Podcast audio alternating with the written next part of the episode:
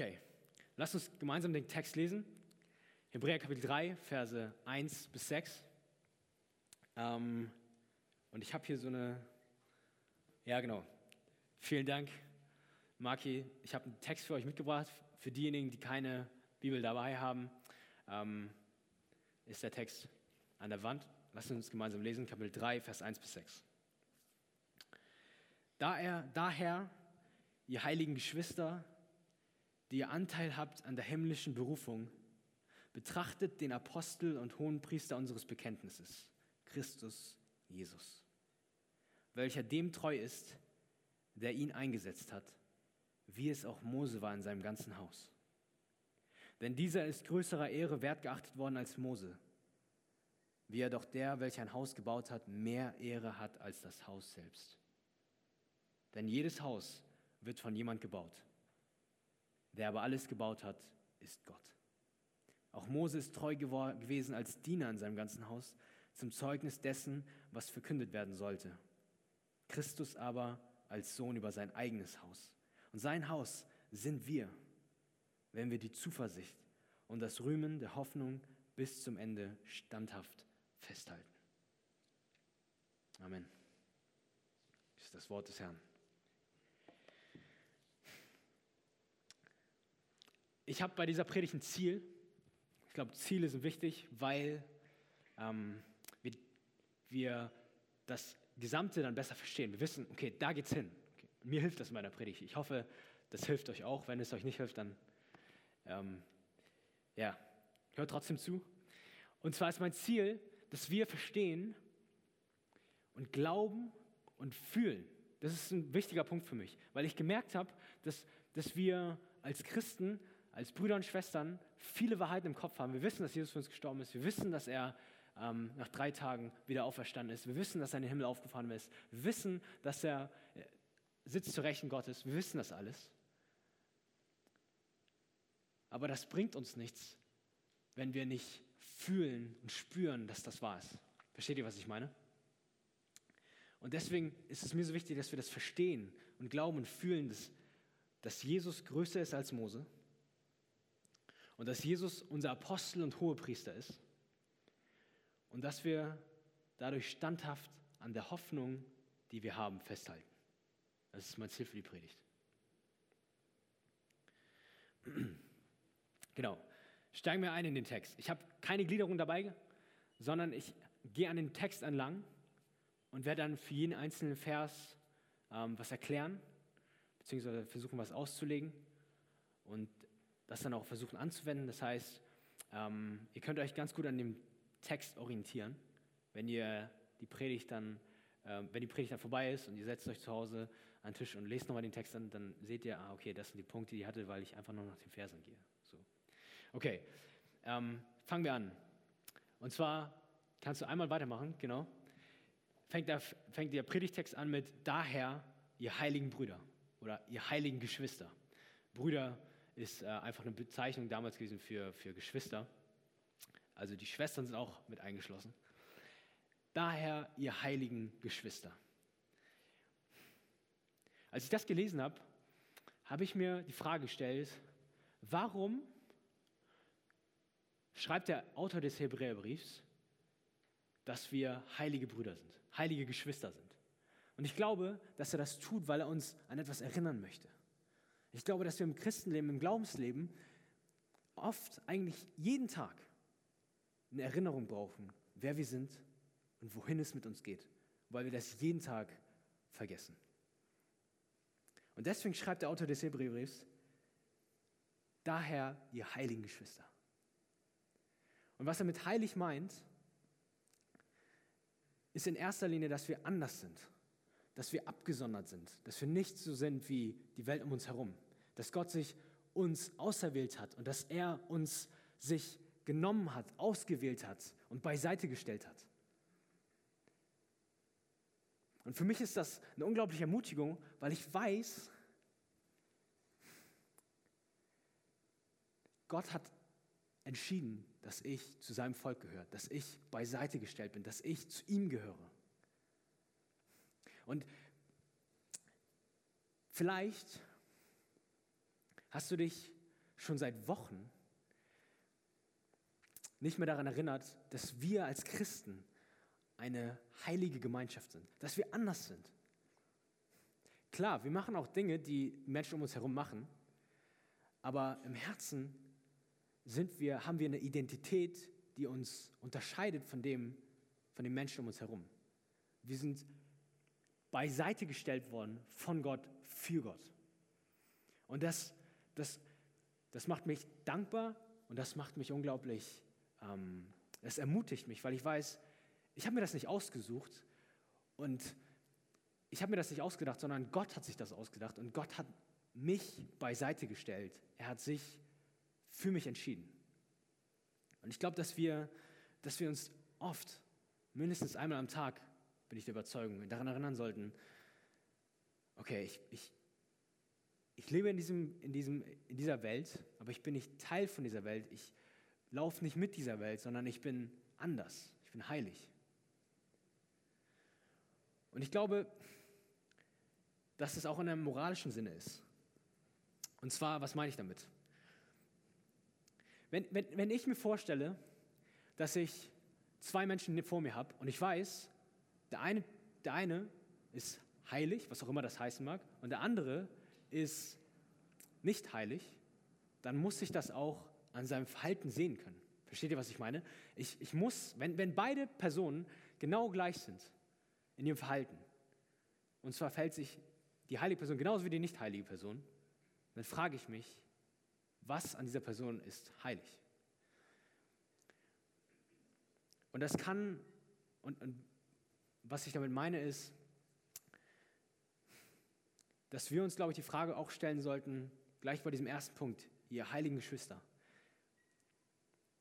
dass wir uns fragen sollten, hm, erinnere ich mich, bin ich mir so dessen, dieser Wahrheit so sehr bewusst, dass ich heilig bin, dass sich das auch in meinem Verhalten widerspiegelt. Sieht man das an dem, wie ich rede? Sieht man das an dem, ob ich zum Beispiel ganz praktisch in der Klasse mit anderen mitläster oder ob ich nicht mitläster? Sieht man das darin, ob ich meiner Wut freien Lauf lasse, wenn ich mich zum Beispiel über meine Geschwister ärgere oder über Freunde oder über meinen Partner? Oder sieht man das daran, dass ich Geduld habe und langmütig bin? Und wenn du merkst, dass es nicht der Fall ist und wenn du merkst, boah, okay, ich habe irgendwie das Gefühl, ähm, das ist nicht so und mein Umfeld kann das nicht unterscheiden, dann, dann möchte ich nicht, dass du jetzt sagst, okay, ich muss, ich muss mich jetzt anstrengen, ich muss jetzt was ändern in meinem Leben. Weil das ist dann einfach nur wieder Gesetzlichkeit, das ist dann einfach nur wieder, ähm, wir tun was, um am Ende sagen zu können, okay, jetzt haben wir es uns verdient, wir haben es richtig gemacht. Sondern wir müssen was anderes tun, glaube ich, was der Text uns auch sagt. Wir dürfen nicht einfach sagen, okay, jetzt ändern wir unser Verhalten, nächste Woche in der Schule lässt ich nicht mehr mit. Ich glaube nicht, dass das, dass das das ist, was der Autor des Hebräerbriefs von uns möchte. Was möchte er? Bevor ich das nenne, lass uns doch einen, einen Schritt weitergehen in dem Text. Und zwar heißt es dort, daher ihr heiligen Brüder, die ihr Anteil habt an der himmlischen Berufung. Und zwar sagt der Autor des Hebräerbriefs nicht nur einfach, okay, pass auf, ihr seid jetzt beiseite gestellt, ihr seid jetzt heilig, sondern er sagt auch, ihr habt ein Ziel. Und zwar seid ihr berufen, ihr habt eine himmlische Berufung, ihr seid für den Himmel berufen. Dieser Ruf kommt aus dem Himmel, er kommt von Gott und er ruft dich und er ruft dich irgendwo hin, und zwar in den Himmel. Und ich glaube, das ist auch ein Punkt, an dem wir uns täglich erinnern sollten. Ich weiß nicht, wie es euch geht. Ich stehe manchmal morgens auf und ähm, mache mich fertig, fahre zur Arbeit, bin bei der Arbeit und denke, okay, jetzt, jetzt, jetzt bin ich hier für das zuständig, wofür ich eingesetzt worden bin, mein Job. Ich muss jetzt die Sachen machen, die mir, ähm, die, die in die Inbox reinkommen, in die Mail und ich, ich ähm, bin sofort in dem Arbeitsmodus drin und so weiter. Vielleicht seid ihr es, wenn ihr auf der Arbeit seid, genauso oder in der Schule, dann macht ihr den Unterricht mit und ihr seid engagiert oder ihr, ihr ähm, beschäftigt euch mit anderen Dingen. Aber was ich, was, was ich glaube, was der Autor des Hebräerbriefs uns, mit, uns mitgeben möchte, ist, dass wir anders sind, das ist das Erste, woran wir uns erinnern müssen, und dass wir Anteil haben an einer Berufung, die Gott uns gegeben hat. Und zwar hat er uns berufen aus der Sünde heraus. Wir, waren alle, wir sind alle Sünder, wir waren alle Sünder, wir sind es auch immer noch, aber wir sind unter der Herrschaft der Sünde gewesen, unter unserem eigenen Egoismus, in unserer Selbstsucht gefangen und das war gut für uns so. Und er hat uns daraus berufen und in seine Gemeinschaft, in den Himmel, dort wo er ist, hineinberufen. Und wir dürfen das jetzt schon erleben, teilweise durch den Glauben und später, wenn wir dann sterben, face to face mit Gott. Und ich, und, und ich glaube, dass das, wenn du dich jeden Tag daran erinnerst, dass das dein Leben verändern wird. Wenn du morgens aufstehst und weißt, okay, die Umstände vielleicht, die haben sich massiv gegen dich gestellt.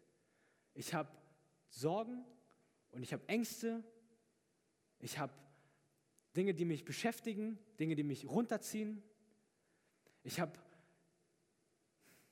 ich hab so einen Berg an Aufgaben, die ich habe und ich weiß nicht, wie ich das machen soll. Und ich weiß überhaupt nicht, wo ich gerade in meinem Leben bin, aber ich weiß, Gott hat mich berufen, er hat mich beiseite gestellt, er hat mich heilig gemacht und er hat mir ein Ziel gegeben. Und wenn du dieses Ziel hast, den Himmel, dann wird dir das Kraft geben zu laufen.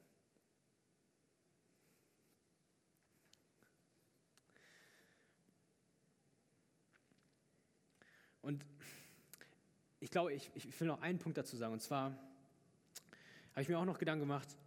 Ähm, damals war das so, diese Hebräer waren in Hausgemeinden verstreut und sie litten unter extremer Verfolgung. Wir werden das später noch im Hebräerbrief lesen, wo es heißt, dass sie für den Namen von Jesus ähm, gefoltert worden sind, ins Gefängnis geworfen sind, zersägt worden sind und getötet worden sind und so weiter.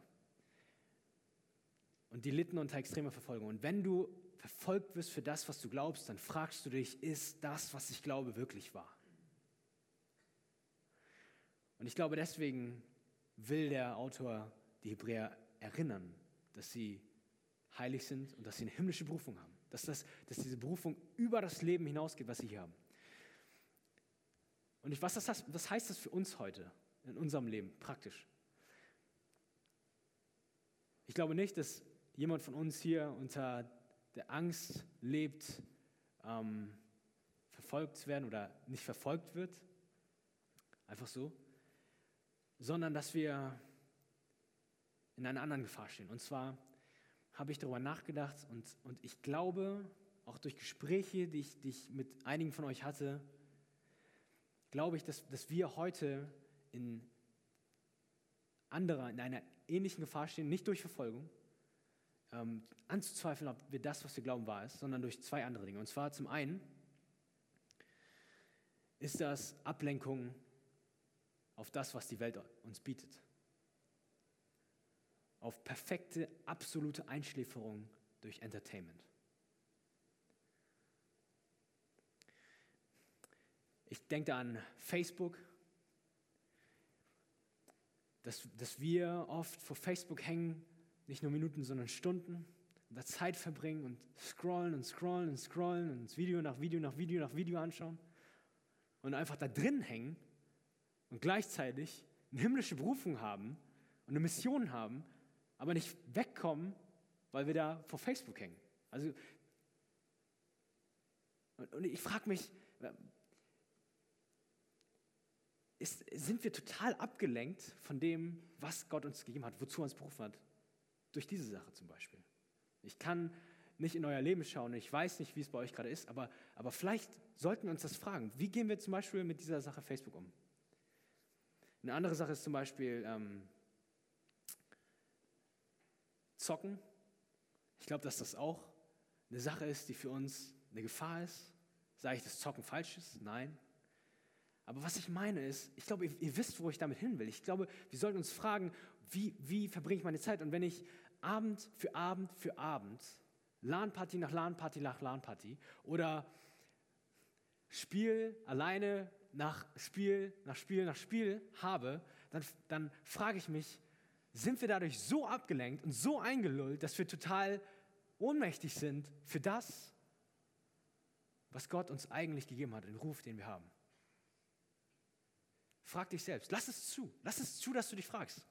Und, und reagier nicht allergisch. Ich kann das verstehen, dass einige von euch denken, wow, okay, hier, ey, du willst jetzt gerade an was ganz, ganz Intimes ran. Und zwar an meinen Zocken. Verstehe das nicht falsch. Ich, ich äh, freue mich darüber, wenn mir Freunde erzählen, ey, hier, kennst du LOL? Und ich sage, nee, nicht so.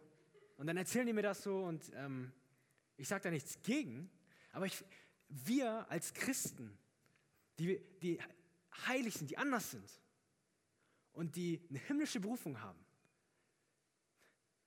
sollten wir uns da nicht fragen, wie gehen wir mit unserer Zeit um, auch wenn es ums Zocken geht.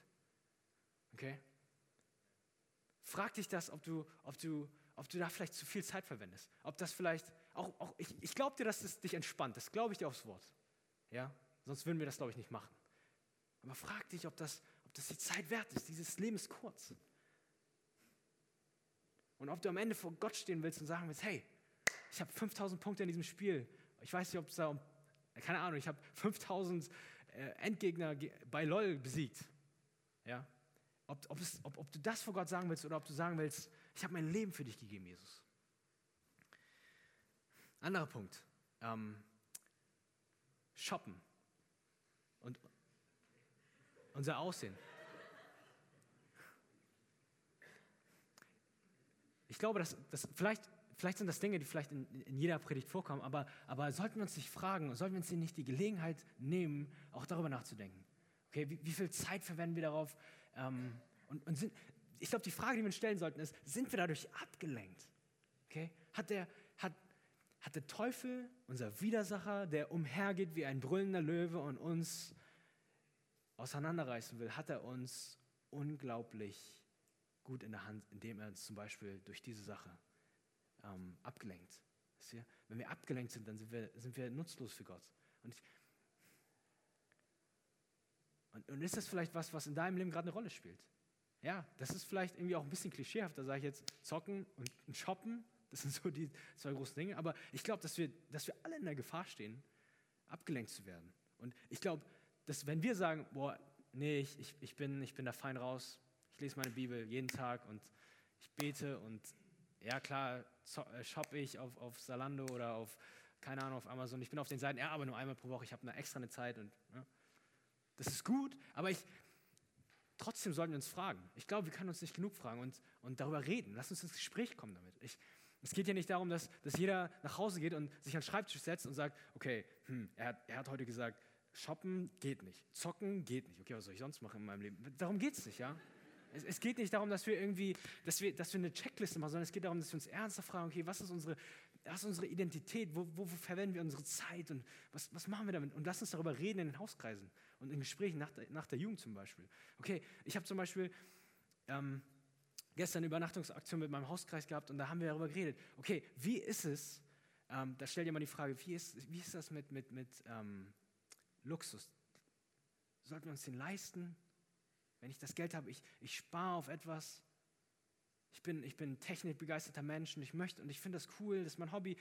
Aber ich, ich, ich will da irgendwie wissen, was ist da so, ähm, was ist da richtig und nicht. Und, und, und das, nicht, das ist nicht einfach zu beantworten. Ja? Ich, es gibt keine, keine Pauschalantwort. Ja?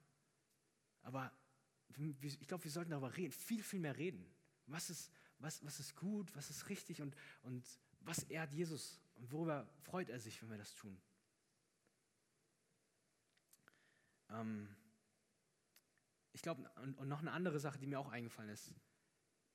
Ähm, Fitness, dein Körper, wie, wie steht es damit? Ist, ist, ist, das zu deinem, ist das zu deinem Götzen geworden?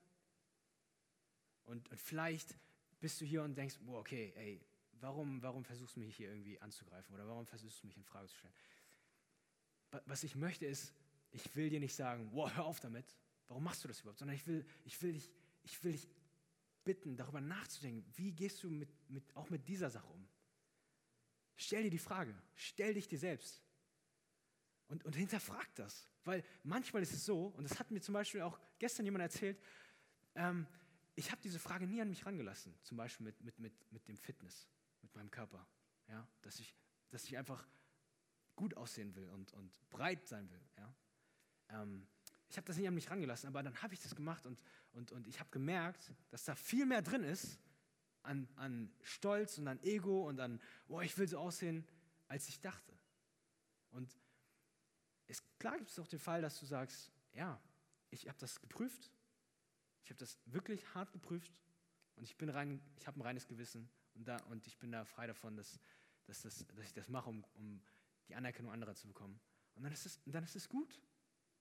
Es ist, nicht immer so, es ist nicht so, dass es nur die eine Antwort gibt, oh, okay, ich höre jetzt auf mit Fitness und ich melde mich jetzt bei McFit ab. Es ist, ja, es, sondern wir sollten uns prüfen. Gerade weil wir, weil wir so eine krasse Berufung haben, so eine schöne, einfach so eine unglaubliche Berufung haben und ein Ziel in unserem Leben. Und das ist Leben mehr ist, als dass wir uns mit den Dingen hier in dieser, in dieser Welt beschäftigen. Ähm und dann, das ist so die eine Gruppe, glaube ich, abgelenkt dadurch, was, ähm, was du in dieser Welt, was die Welt dir bietet, so. Ähm, Dinge, die, die es in der Welt gibt, die gut sind, aber die manchmal schlecht sein können, weil du sie zum Besten machst für dich. Versteht ihr, was ich meine? Also das, was ich alles genannt habe, das ist, das ist nicht sündig, sondern das sind Dinge, die potenziell zu deinem Götzen werden und dann in dem Moment, wo sie zu deinem Götzen werden, zu Sünde werden können. Und dann gibt es, glaube ich, und das, das habe ich auch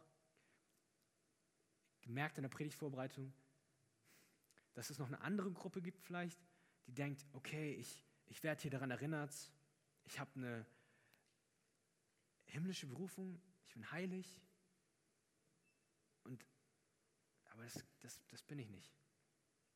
Schau dir mein Leben an, Daniel. Und ich habe so viele Ängste, ich habe so viele Zweifel. Ich schäme mich für Jesus so oft. Und wenn du mein Leben sehen würdest, unter der Woche, die Tage, wie ich sie verbringe, dann, dann, nein, dann glaube ich, würde Jesus das nicht von mir sagen, dass ich der himmlische Berufung würdig lebe. Und dass ich so lebe, dass, dass, dass man sagen kann, ich, ich bin, ja, der Mann ist heilig, ja, die Frau ist heilig. Vielleicht gibt es unter euch auch Leute, die sagen, hm, ich, ich weiß nicht, ich habe ich hab einfach Zweifel. So. Und ich glaube, wenn, es, wenn du hier sitzt und dir geht's so, dann ist das, glaube ich, gut, einfach zu sagen, okay, das ist so und ich habe damit zu kämpfen und dafür offen zu sein, was die Bibel dann uns sagt. Weil die Bibel adressiert auch solche Menschen, auch dich, wenn du hier sitzt. Und zwar macht sie folgendes.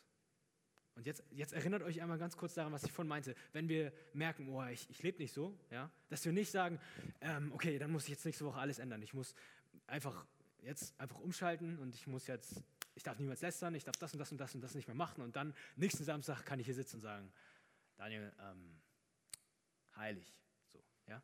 Äh, das, das, das bringt uns überhaupt nichts. Und ich glaube, was, was der Autor des Hebräerbriefs dann macht, ist das, was uns letztendlich helfen wird. Und zwar, lasst uns weiterlesen in Vers, Vers 1. Daher, ihr heiligen Brüder, die ihr Anteil habt an der himmlischen Berufung, Betrachtet den Apostel und Hohenpriester unseres Bekenntnisses, Christus Jesus. Betrachtet den Apostel und Hohenpriester unseres Bekenntnisses, Christus Jesus. Das sollen wir tun. Wir sollen nicht irgendwas, wir sollen nicht in so, in so eine Art Aktionismus verfallen und, und versuchen, unser Verhalten von uns alleine zu ändern, sondern wir sollen betrachtet den Apostel und Hohenpriester unseres Bekenntnisses Christus Jesus. Das sollen wir tun.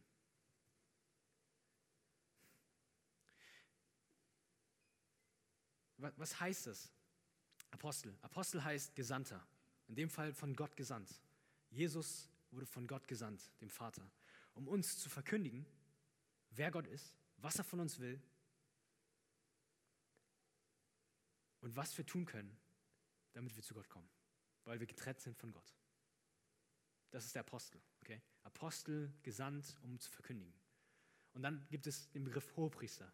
Und Hohepriester, für diejenigen, die, die unter euch sind und die denken, ah, okay, Hohepriester, das ist wieder ein Begriff aus dem Alten Testament. Altes Testament, okay, Alarmglocken und ich, ich schalte jetzt mal für die nächsten paar Minuten aus. Hohepriester ist nichts anderes als ein Vermittler zwischen Gott und den Menschen. Ja? Im Alten Testament in der Stiftshütte, einmal im Jahr ist der Hohepriester ins Allerheiligste gegangen und hat dort Sühne erwirkt. Das heißt, er hat die Schuld der Menschen, des Volkes Gottes, hat er gesühnt, er hat sie weggemacht, indem er ähm, Tiere geschlachtet hat. Und, und der Hohepriester vermittelt. Ja, er, er sorgt dafür, dass die Beziehung zwischen uns und Gott wiederhergestellt wird. Wir wissen das alles. Aber, aber ich glaube, das ist so unglaublich wichtig, dass wir verstehen, dass Jesus unser Apostel und unser Hohepriester ist. Jesus, Jesus vermittelt zwischen uns und Gott. Wir haben gegen Gott gesündigt. Sünde ist vielleicht schon so ein gewöhnliches Wort für uns. Ja? Jeder von uns ist Sünder, ja klar. Jeder von uns sündigt, ja klar. Ich habe in den letzten zehn Minuten gesündigt, ja klar. Und das, das ist, kein, das ist keine, keine Kraft mehr hat, wenn wir, wenn wir sagen, boah, ich, wir sind Sünder. Wisst ihr, was ich meine? Wir, wir fühlen das, glaube ich, nicht mehr so. Vielleicht fühlen wir das auch nicht mehr so, weil, weil wir als, als, als Sünder in einer sündigen Welt ähm, so sind wie Fisch im Wasser. Ein Fisch weiß nicht, dass er im Wasser ist und er weiß nicht, was, was feucht ist. Wisst ihr, was ich meine? Erst wenn er aus, erst, also er, er kann das nicht wissen. Ja? Ähm, und, und wenn du, vielleicht hilft dir das, ja, zu, zu verstehen, was Sünde ist, wenn du, wenn du dich so ein bisschen selber beobachtest. Beobachte mal, was du denkst. In dem Moment, wo ich hier hochgekommen bin und ähm, mich fertig gemacht habe und irgendwie an dieser Uhr hier rumgespielt habe, da hast du irgendwelche Sachen gedacht. Ja? Und, und vielleicht hast du gute Sachen gedacht, vielleicht hast du auch schlechte Sachen gedacht, keine Ahnung. Und ständig steigen in deinem Herzen Gedanken auf. Letztendlich ist das, was du in deinem Herzen trägst, das ist das, ist das was für Gott wichtig ist. Weil Taten oft nur die äußere Wirkung sind von, von, von Gedanken. Und wenn du mal beobachtest, wie du auf, auf Menschen reagierst, was sie sagen, ja, und, und dich selbst mal so, so, so unter das Mikroskop legst, dein Herz unter das Mikroskop legst und denkst und immer beobachtest, okay, was für Gedanken hast du so über Menschen, wenn die, wenn die irgendwas sagen oder wenn die, wenn die dir zum Beispiel Unrecht tun. Was für Gedanken hast du da? Hast du da Gedanken des Hasses oder der Wut und so weiter? Und prüf das mal. Und, und ich habe das in den letzten Wochen gemerkt, dass ich, dass ich, das, dass ich das krass habe. Und ja, ich, das ist nicht, das ist nicht schön dann zu merken, wow, okay, da, da steigt irgendwie Wut in mir auf oder da steigt irgendwie Zorn in mir auf und, und ich bin richtig wütend. Oder ich, ich, ich irgendwie, ja, bin ich über eine andere, eine andere Person wütend und ich merke so, oh, das, das nimmt mich voll ein, diese Gefühle, die, die packen mein Herz wie eine Zwangsjacke und irgendwie übernehmen die mich so. Und ich merke, wie, wie, das, wie das auf einmal Sünde, sündig wird. Ja. Ähm, Vielleicht, ja, beobachte dein Herz. Und ähm, das, das, das sage ich jetzt nicht, damit du am Ende des Tages sagst, boah, ey, was für ein armer Sünder bin ich. Und dann gehst du ins Bett und schläfst ein und kannst nicht einschlafen, weil du denkst, boah, ey, ich bin so schlecht, ich bin so schlecht. Ja, darum geht es nicht, sondern es geht darum zu erkennen, was ist in deinem Herzen und was ist die Lösung dafür. Es gibt ja eine Lösung dafür. Es gibt ja einen Weg daraus. Und zwar in dem Moment, wo wir gegen Gott gesündigt haben und wir uns von Gott getrennt haben, kommt Jesus und vermittelt zwischen uns, vermittelt zwischen uns und Gott, indem er sich selbst opfert für uns, indem er ein gerechtes Leben lebt für uns und dann am Kreuz für uns stirbt und den Zorn Gottes, der uns eigentlich gilt, auf sich nimmt, den Kelch des Zornes nimmt und austrinkt für uns. Und ich frage mich, und ich frage mich das oft, wenn ich hier sitze, in der Jugend am Samstag, macht das was mit uns, wenn wir an Jesus denken, an unseren Hohepriester? Ist er kostbar für uns? Sind wir innerlich bewegt und denken, wow, Jesus? Oder, oder geht es dir gerade so, ja, stimmt alles, was du sagst, Daniel. Okay, nächster Punkt. Oder vielleicht bist du gerade in Gedanken auch ganz woanders. Und ich frage mich, wenn, mir geht das manchmal so, dass das hier vorne gepredigt wird und ich denke, okay, ja, verstehe ich. Aber es macht nichts mit mir, wisst ihr, was ich meine? Und ich glaube, dass, dass, dass wir dann auch wieder den Fehler machen können, zu sagen, okay, okay, Daniel, jetzt, jetzt streng dich an, konzentriere dich, okay, du musst jetzt was fühlen, jetzt, ansonsten ist irgendwas falsch, so, dass du die ganze Zeit in dich hineinschaust. Und ich glaube, das ist auch der falsche Weg. Sondern der einzige richtige Weg ist, dass wir, dass wir das tun, was, was der Autor des Hebräerbriefs uns sagt. Betrachtet, betrachtet den Apostel und Hohepriester unseres Bekenntnisses, Jesus Christus. Das Wort, das im Griechischen steht, ich habe mich mal ein bisschen schlau gemacht, heißt, heftet eure Gedanken darauf. Heftet eure Gedanken darauf. Fokussiere Mach dein, wenn, wenn, dein, wenn, dein, wenn dein Herz und dein Hirn so eine Art Scheinwerfer werden, dann konzentriere das in einen Laser und pack diesen Laser auf diesen Jesus. Und mir hat das geholfen. Ich hoffe, das hilft euch auch. auch. Und ich, ich, ähm, ich werde euch jetzt mal was vorlesen. So. Das kommt von Octavius Winslow. Das ist ein alter Prediger aus dem 19. Jahrhundert und hat ähm, er hat Folgendes geschrieben. Ist Jesus kostbar für dich? Ist er das Objekt deiner höchsten Bewunderung und deiner höchsten Wertschätzung? Hast du für ihn die wärmsten Gefühle? Liebst du Jesus? Du musst die Fackel deiner Gefühle für Christus am Altar von Golgatha anzünden. Ja, das ist dieses Betrachten. Du musst dorthin gehen und lernen und glauben, was die Liebe Jesu für dich ist. Die unendliche Tiefe dieser Liebe, die selbstaufopfernde Liebe, wie diese Liebe des Christus für dich arbeitete, für dich, für dich arbeitete und heulte und blutete und litt und für dich starb. Kannst du vor dieser Liebe stehen? Diese Liebe, die so kostbar ist, so groß, so ausdauernd, so einnehmend, so unveränderlich. Und wissen, dass dieses Opfer für dich war, für dich. Und für dich war das Kreuz. Und für dich war dieser Schmerz, der ihn zerrissen hat. Für dich hat er diese, den Spott und die Beleidigung am Kreuz nackt erlitten. Und für dich, für dich war dieser Tod. Und kannst du dann gleichgültig sein? Kannst du dabei nichts fühlen? Und Jesus nicht lieben?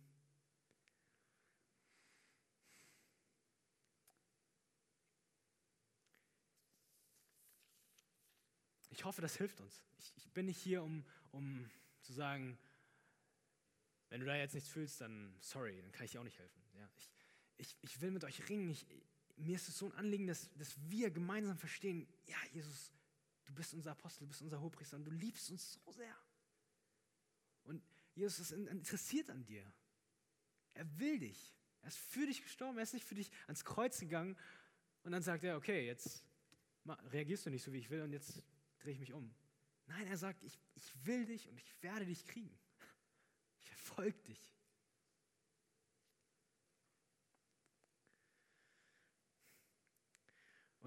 Wir hatten eben diese beiden Gruppen und ich versuche einmal zu erklären, wie, wie, wie, uns das hilft, diese beiden Gruppen, wenn du dich in einer dieser beiden Gruppen befindest. Wenn du dich in einer Gruppe befindest, wo du merkst, okay, ich, ich, okay, Daniel, ich, ich merke, wie Facebook, wie das Shoppen, wie das Zocken, wie, wie Fitness, wie Arbeit, wie andere Dinge, wie zum Beispiel auch Lust vielleicht, wie, wie das mich packt, wie das mich ablenkt. Und ich merke, entweder ich, ich, ich will das nicht zugeben und, und ich schließe mich davor, dann, dann, dann, dann, dann sagt dir Jesus jetzt, betrachte mich, wie ich, wie ich für dich gestorben bin am Kreuz. Und wenn du merkst, du bist in eher einer anderen Gruppe und, und du merkst, boah, ich habe ich hab Angst und Zweifel und, und, und, diese Zweifel fressen mich auf und ich kann nicht mehr und ich, ich, ah, ich weiß nicht, dann sage ich auch, schau auf Jesus, betrachte ihn als deinen Apostel und Hohepriester. Er, ist, er hat das für dich getan. Du bist nicht umsonst hier. Jemand hat mich heute mal gefragt, Daniel, glaubst du, dass es Zufälle gibt? Und ich sage nein. Ich glaube nicht, dass es Zufälle gibt. Und ich glaube nicht, dass du hier bist per Zufall. Ja, vielleicht denkst du heute, ja, cooler Jugendabend, entspannt und mal gucken, aber ich, das ist jetzt nichts Besonderes für mich. Das, du bist mit, mit einem Sinn hier. Gott hat dich hergeführt, auch wenn es dir nicht bewusst war.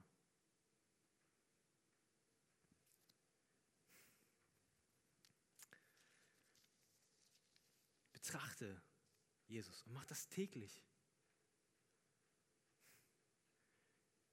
Wie können wir jeden Tag was essen, ohne darüber nachzudenken und mal wochenlang Jesus nicht betrachten? Wann war es das letzte Mal, dass du Jesus betrachtet hast, auch wenn es nur fünf Minuten waren?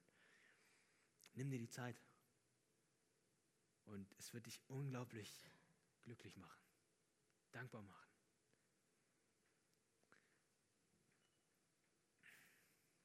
Okay, und jetzt, jetzt kommt der zweite Abschnitt. Ich hoffe, ihr seid noch alle bei mir. Ich, ähm, es geht jetzt um einen Vergleich, und zwar Jesus ist größer als Mose. Okay? Lass uns weiterlesen. Ähm, betrachte den Apostel und Hohenpriester unseres Bekenntnisses, Christus Jesus, welcher dem treu ist, der ihn eingesetzt hat, wie es auch Mose war in seinem ganzen Haus. Denn dieser ist größerer Ehre wert geachtet worden als Mose, wie er doch der, welcher ein Haus gebaut hat, mehr Ehre hat als das Haus selbst. Bis dahin erstmal. Also er vergleicht jetzt hier Mose mit Jesus. Und es ist jetzt nicht so, dass er sagt, oh, Mose war schlecht und Mose hat das und das nicht gemacht, aber Jesus, ja, sondern es ist so, Mose, der hat, das, das ist unser Hero, ja, für die, für die Juden damals, für die Hebräer, wenn, wenn du gesagt hast, Mose hat das gemacht, dann, dann musst du sagen, hm, das, ist unser, das ist unser Held. Zu dem haben wir aufgeschaut. Der hat unser Volk damals aus Ägypten geführt. Und er hat 40 Jahre lang dieses Volk geduldig ertragen, war treu. Und er hat, und er hat alles gegeben für dieses Volk. An einer Stelle heißt es, er war der sanftmütigste Mensch auf, auf Erden. Er war treu. Und, und ich weiß nicht, wie es euch geht, wenn ihr an den Begriff Held denkt, ja, woran ihr dann denkt. Und vielleicht denkt ihr da nicht als allererstes an Mose. Aber was er jetzt tut hier ist, er vergleicht Mose, einen Helden, jemanden, der unglaublich Großes getan hat für uns, für das Volk Israel, mit Jesus. Und dann macht er folgendes: Mose, Jesus. Er erhöht Mose und dann super erhöht er, wenn es das Verb geben würde, super erhöht er Jesus. Wie macht er das? Er stellt eine Eigenschaft hervor, die, ähm, die beide haben, aber die Jesus unglaublich, unendlich viel mehr hat als Mose. Und das, das sind zwei Punkte jetzt. Und, und ähm, also ich hoffe, ihr versteht das. Das ist nicht ganz einfach. Aber ähm, ich glaube, wir, wir, wir können das verstehen. Und zwar ist er treu, okay? Das heißt, Moses ist treu gewesen. Das heißt dort, welcher dem treu ist, der ihn eingesetzt hat. Jesus war treu dem, der ihn eingesetzt hat, und zwar Gott, dem Vater. Gott hat den Vater, Gott der Vater hat Jesus eingesetzt. Und genauso hat er Mose eingesetzt. Okay, beide waren treu. Und zwar waren sie dem treu, wem waren sie treu? In dem ganzen Haus. Und mit dem ganzen Haus ist das Volk Israel gemeint, ja? Das Volk Israel. Aber sie waren nicht gleich treu, sondern sie waren unterschiedlich treu. Ja? Und zwar war Mose nur Teil des Hauses, ja, er war ja nur ein Mensch und Teil des Volkes.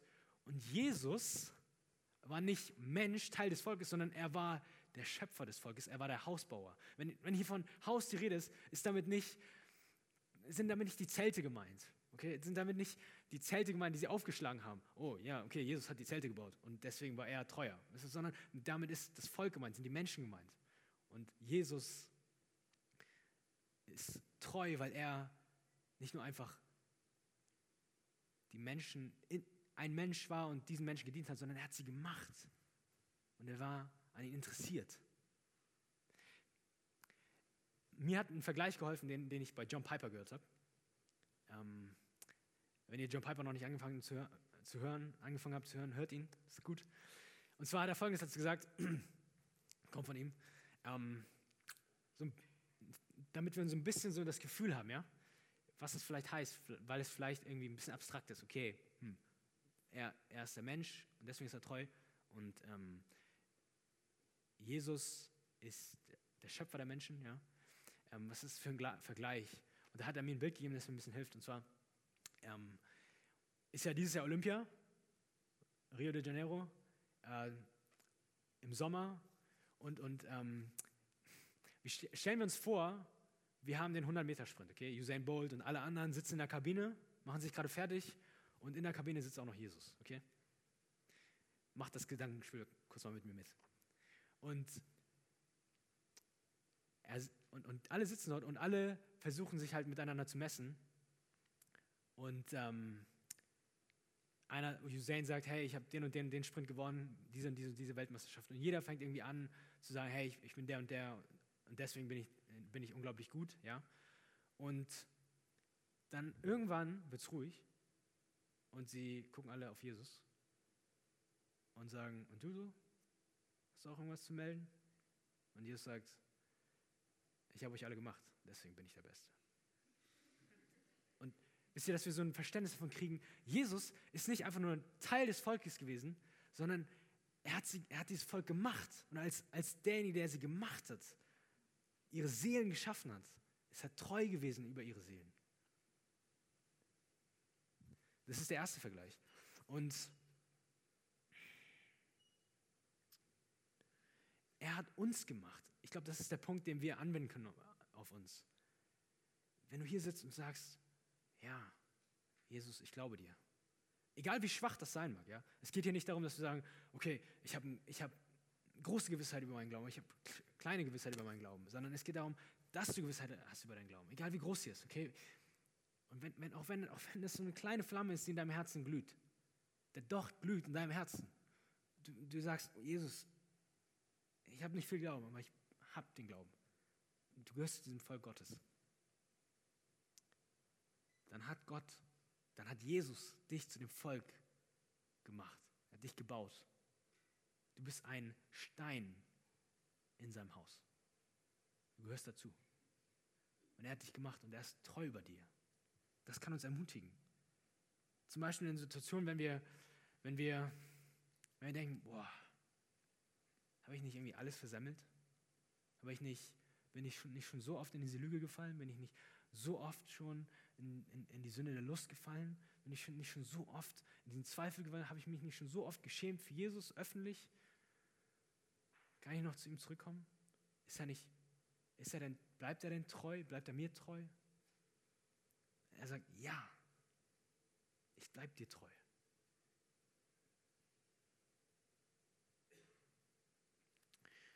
Der zweite Vergleich. Ähm, Vers 4. Ähm, denn jedes Haus wird von jemandem gebaut, der aber alles gebaut ist, ist Gott. Vers 5. Auch Mose ist treu gewesen als Diener in seinem ganzen Haus, zum Zeugnis dessen, was verkündet werden sollte. Christus aber als Sohn über sein eigenes Haus. Hier ist der zweite Vergleich. Du hast einmal Mose, der ist Diener. Okay, Diener sind angestellt und Diener, die haben nichts mit dem Haus zu tun. Insofern, als dass sie dem Haus einfach dienen und wenn sie dann gekündigt werden, dann sind sie raus. Okay? Jesus ist der Sohn über das Haus und zwar sein eigenes Haus. Und so viel treuer ist er und so viel mehr interessiert er ist auch an seinem Haus. Ein Diener wird irgendwann in Urlaub gehen. Ein Sohn über sein eigenes Haus, der geht nicht in Urlaub, der bleibt. Und der ist interessiert an seinem Haus, über seinem eigenen Haus. Und ich glaube, auch das kann uns, kann uns ermutigen.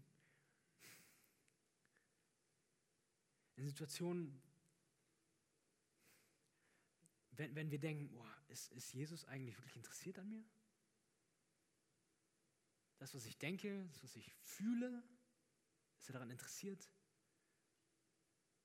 Oder habe ich jetzt irgendwas Falsches gefühlt? Oder ist er sowieso gerade eher an anderen interessiert? An denen, die vielleicht Lobpreis machen oder predigen oder die halt vorne groß rauskommen in der Jugend. Wisst ihr, was ich meine? Und ich, äh, ich weiß nicht, oder ich leite keinen Hauskreis oder ich, ich, ich bin nicht beim, beim Beamer oder beim Sound oder wie auch immer. Zum Beispiel. Vielleicht sind das Gedanken, die du hast so. Und, ich, ich, und Jesus ist interessiert an seinem eigenen Haus, egal was du machst, wenn du an seinem, in, in seinem Haus bist. Er ist interessiert an dem, was du denkst. Er ist interessiert an dem, was du machst und dem, was du mit, meiner, mit deiner Zeit machst. Und er ist interessiert an dir. Und er will, dass, dass du ihm wohlgefällst. Und er will, dass, dass du lebst, wie er das möchte. Weil das, weil das der Weg ist, der dich wirklich zufrieden macht. Und es interessiert an dir. Vielleicht, vielleicht bist du heute hier und denkst, hm, okay, ich bin irgendwie, vielleicht, vielleicht interessiert er sich nicht für mich und vielleicht bin ich irgendwie außen vor. Nein, er ist der Herr über sein eigenes Haus. Er ist der Sohn über sein eigenes Haus und deswegen ist er auch interessiert an seinem Haus.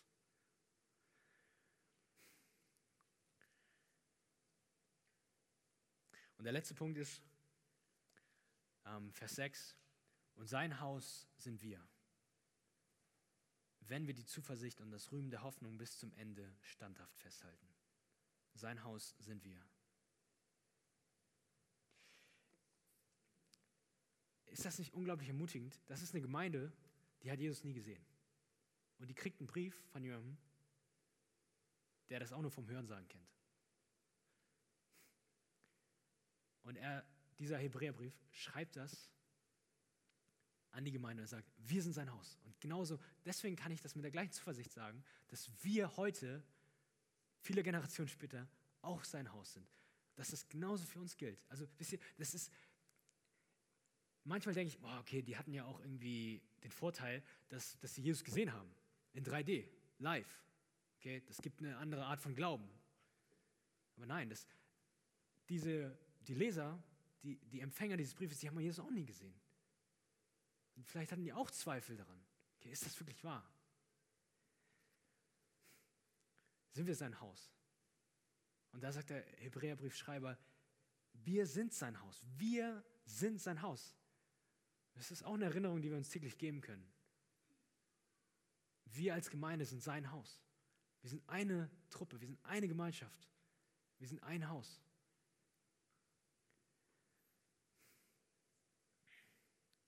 Und dann heißt es, es ist eine Bedingung und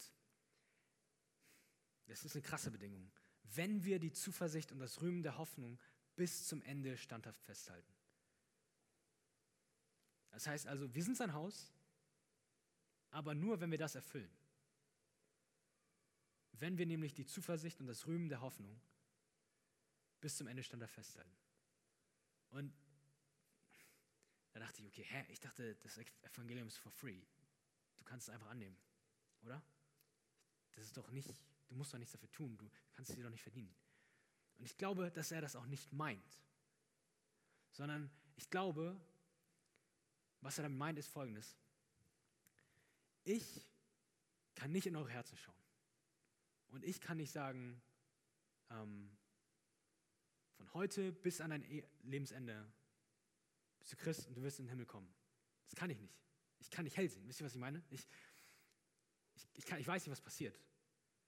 Aber ein Zeichen, das Kennzeichen eines Christen ist, dass er bis zum Ende bei Christus bleibt. Ich hoffe, ich hoffe, ihr versteht das. Es geht nicht darum, dass wir, oh, okay, bin ich jetzt Christ oder nicht, halte ich jetzt daran fest oder nicht, darum geht es nicht, sondern von außen gesehen, wenn ich zwei Personen habe und eine, die eine Person ist nicht Christ und die eine Person ist Christ, dann muss ich sie unterscheiden können. Ja? Ich muss sie unterscheiden können. Insofern also mit, mit einem Merkmal. Das Merkmal ist, dass der Christ bis zum Ende bei Jesus bleiben wird. Und wir sind bereits errettet und wir werden als Christen in den Himmel kommen und wir werden bei ihm bleiben. Aber für, ein, für, für mich als Außenstehenden kann ich daran erkennen, ob jemand Christ ist oder nicht, indem ich sehe, wie sein Ende ist. Es ist eigentlich, eigentlich ist es relativ einfach. Du kannst daran erkennen, ob jemand ähm, sein Haus zum Haus Gottes gehört, wenn du auf sein Ende schaust. Und zwar, ob er standhaft bis zum Ende festgehalten hat oder ob er sich irgendwann abgewendet hat und damit gezeigt hat, dass er doch kein Christ ist. Und zwar vollkommen abgewendet hat von Gott.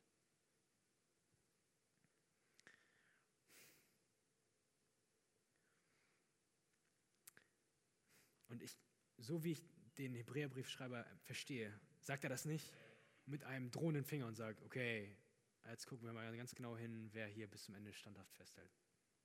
Gucken wir mal, wer das schafft und wer nicht. Und es wird auf jeden Fall Leute geben, die auf der Strecke bleiben. Ich glaube nicht, dass er das so meint. Überhaupt nicht. Ich glaube nicht, dass er so durch die Reihen geht und sagt, hm, du vielleicht nicht, du vielleicht, mal gucken, aber es wird schwer.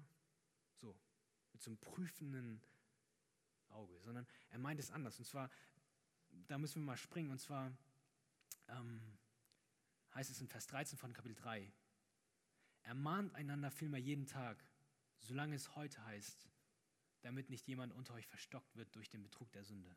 Ermahnt einander vielmehr jeden Tag.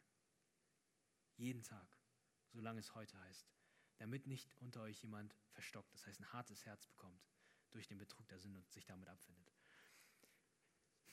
Das ist mein Job und das ist unser aller Job, dass wir uns gegenseitig ermutigen und ermahnen, standhaft festzuhalten, bei Jesus zu bleiben und Jesus als den Hohepriester und Apostel zu betrachten, zu schauen und zu schauen und zu schauen und, und natürlich gibt es Tage, wo du einfach merkst, boah, ich schaue, ich schaue, aber da kommt nichts, klar.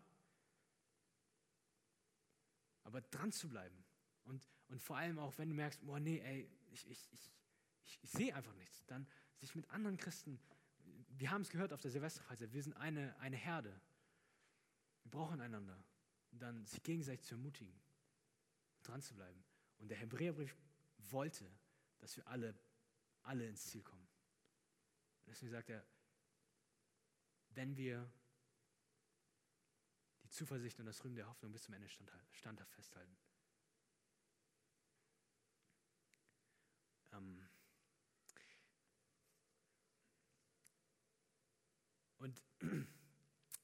Vielleicht bist du heute hier, und das wollte ich noch als letzten Punkt sagen, vielleicht bist du heute hier und denkst, hm, okay, ich, ich bin vielleicht jetzt ein paar Mal hier gewesen in der Jugend und hm, bin ich vielleicht auch irgendwie, kann ich vielleicht in dieses Haus mit rein?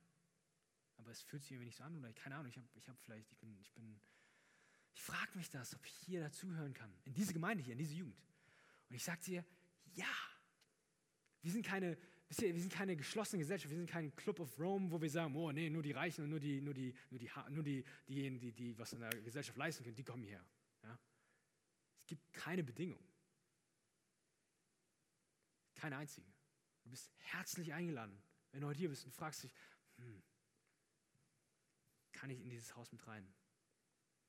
Jesus sagt, dass du herzlich eingeladen bist. Und ich sage, dass du herzlich eingeladen bist.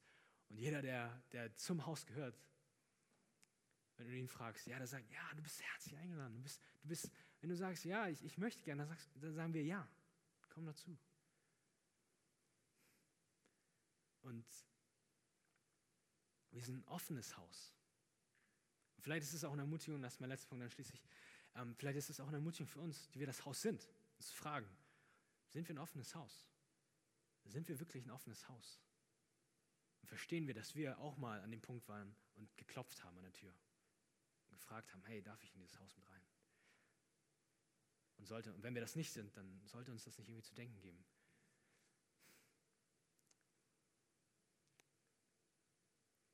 Und ähm, der Punkt, dem ich schließen möchte, ist, dass wir betrachten sollen, Jesus, dass er der Apostel und Hohepriester unseres Bekenntnisses ist. Lass uns gemeinsam beten.